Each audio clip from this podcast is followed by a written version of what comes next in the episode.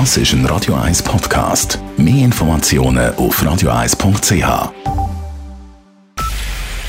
Es ist 9 Uhr. Radio 1, der Tag in 3 Minuten. Mit der Sabrina Markolin. Der Kanton Zürich führt eine Maskenpflicht in Läden ein. Die Pflicht gilt ab Donnerstag, das gab der Regierungsrat heute Nachmittag bekannt. Der Kanton Zürich habe die Corona-Situation im Griff, erklärte Regierungspräsidentin Silvia Steiner. Jedoch sei es nun Zeit für neue präventive Maßnahmen. In Einkaufsläden, Einkaufszentren und Märkten kann ein erhöhtes Risiko herrschen, sich mit dem Virus anzustecken. Das Tragen von einer Gesichtsmaske schränkt nach dem heutigen Wissen die Weiterverbreitung vom neuen Coronavirus durch die äh, infizierte Person ein, aber Masken sensibilisieren auch. Weiter gilt in Clubs und Bars neu in Innenräumen eine Obergrenze von 100 Personen. Zudem müssen Restaurants Kontaktdaten ihrer Gäste erheben. Die neuen Maßnahmen gelten vorerst bis Ende September. Die Immunität von Bundesanwalt Michael Lauber wird definitiv aufgehoben. Das hat nach der Rechtskommission des Ständerats nun auch die Immunitätskommission des Nationalrats beschlossen, heißt es in einer Mitteilung der Parlamentsdienste. Damit können die Strafverfolgungsbehörden nun gegen den abtretenden Bundesanwalt Lauber ermitteln. Lauber wird unter anderem verdächtigt, sein Amt missbraucht und andere zum Amtsmissbrauch angestiftet zu haben. Lauber gibt sein Amt Ende August ab.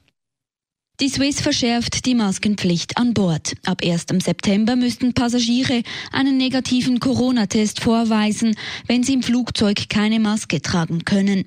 Der Test dürfe zum Zeitpunkt des Abflugs nicht älter als 48 Stunden sein, teilte das Unternehmen mit. Bisher genügte ein formloses ärztliches Attest, um an Bord keine Schutzmaske tragen zu müssen. Neu müssen Atteste auf einem Formblatt der Airline vorgelegt werden. Die neuen Regeln gelten für sämtliche Gesellschaften des Lufthansa-Konzerns. Die Zeitung Blick hat die Persönlichkeit der ehemaligen Politikerin Jolanda Spiers-Hecklin verletzt. Zu diesem Urteil kommt nach dem Kantonsgericht auch das Zuger Obergericht. Es geht um die Berichterstattung rund um die Zuger Landermann-Feier 2014.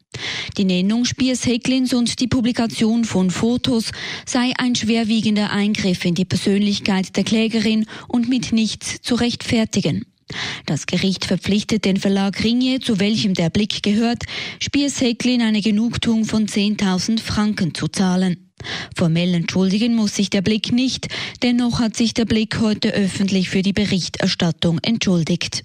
Das Urteil kann ans Bundesgericht weitergezogen werden. Radio 1 Wetter. Die Nacht ist es wenig bewölkt bis klar. Morgen Dienstag ist es zuerst noch sonnig. Im Verlauf des Tages tauchen dann aber ausdehnte mittelhöhe und höhere Wolken auf. Trotzdem bleibt es aber freundlich und meistens trocken bei maximal 25 Grad. Am Mittwoch und Donnerstag ist es dann ebenfalls recht sonnig. Zwischendurch gibt es da und dort ein paar Wolkenfelder bei Temperaturen zwischen 25 und 27 Grad. Das war der Tag in 3 Minuten.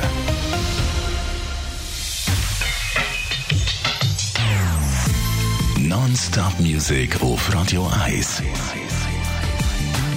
Die besten Songs von allen Zeiten. Non-Stop.